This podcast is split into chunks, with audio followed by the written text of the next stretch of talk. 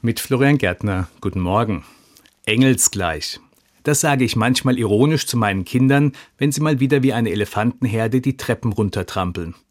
Aber woher weiß ich eigentlich, wie das wohl Engel machen würden?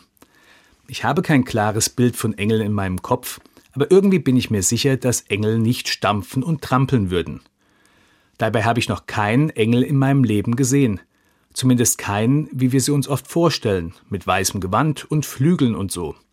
Ich weiß nicht, ob Engel groß oder klein, dick oder dünn, ob sie Flügel und einen Heiligenschein haben oder ob sie schweben oder trampeln. Was ich aber schon oft erlebt habe, ist, dass mir andere Menschen zu Engeln geworden sind.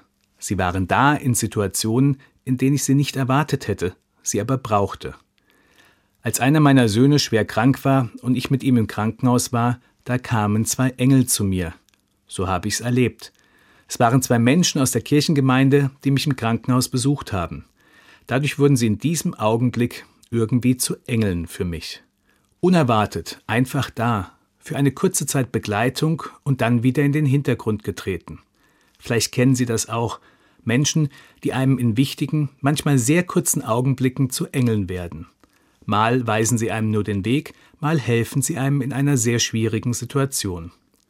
Und auch wenn meine Kinder nicht engelsgleich die Treppen hinunterschweben, so sind sie für mich doch immer wieder meine Engel. Ich hoffe einerseits, dass auch sie immer wieder Menschen begegnen, die ihnen zu Engeln werden. Ich hoffe andererseits aber auch, dass sie immer mal wieder für andere Menschen Engelsfunktionen haben können. Und so sollen sie ruhig elefantengleich die Treppen heruntertrampeln, wenn sie dann engelsgleich dem Menschen begegnen.